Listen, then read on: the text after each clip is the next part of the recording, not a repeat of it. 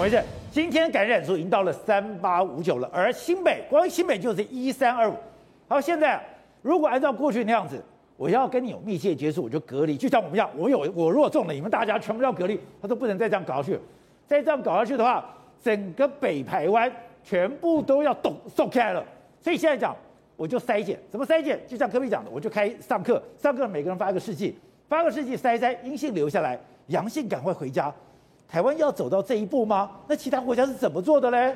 很多国家的学生的确是这样做哦。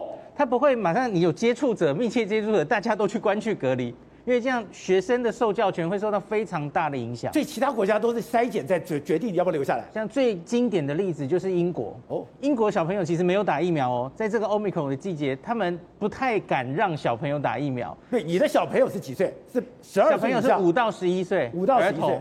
然后他们整个大学生、小学生，他们主要就是快筛。哦，然后他们也许一个礼拜大概做两次或三次。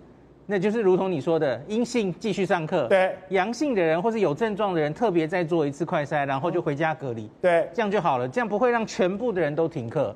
那可是这有一个前提，因为你其实就是一个礼拜规固定做两次快筛，那你要哦，对，那叫很多筛试剂，这其实非常多钱，英国政府为此花了非常多经费，那个是我记得是几亿英镑，很很可怕的花费。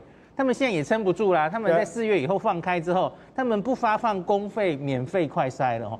那所以这个其实也是代价。那我觉得以筛代隔，最近其实很多人在讲嘛，阿中自己也讲了好几次。对，目前以筛代隔是医护人员先试行了，对吧？就可以连续做，你你接触了也没关系，你没有症状，然后你就可以每天做嘛，吼，就可以留下来。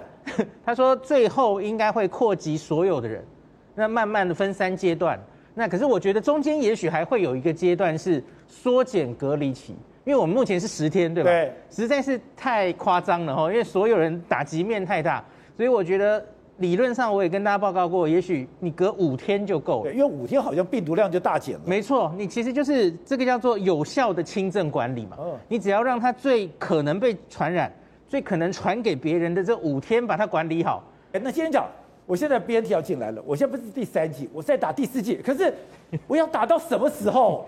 呃，这个第四季其实让我有点意外哈，因为前天大家原来 ACIP 开会很关注的是儿童，对，那他过了儿童，然后他过了青少年的第三季，我没想到他连第四季老人家的第四季忽然噼里啪啦就过了，我有点意外。可是我要跟大家讲，不要太担心这件事，因为这是主要是那种免疫力非常弱的，而且六十岁以上的。很多都是有慢性病的人才发现有一些好处，那可是同时也有一些像以色列有打了一些医护人员哦，那他发现其实效果有限哦，第四季效果有限，就是第三季已经抗体到了差不多的一个紧绷了，你也再上不去了，那可以多获得的防感染的好处，其实很快又会消退，所以因此其实打第四剂目前全世界是有很有争议性的话题，那所以。多半的人，大家放心，我觉得大概不会打到第四剂。然后就算要打，我相信可能是针对 Omicron 或是未来的病毒的次世代疫苗。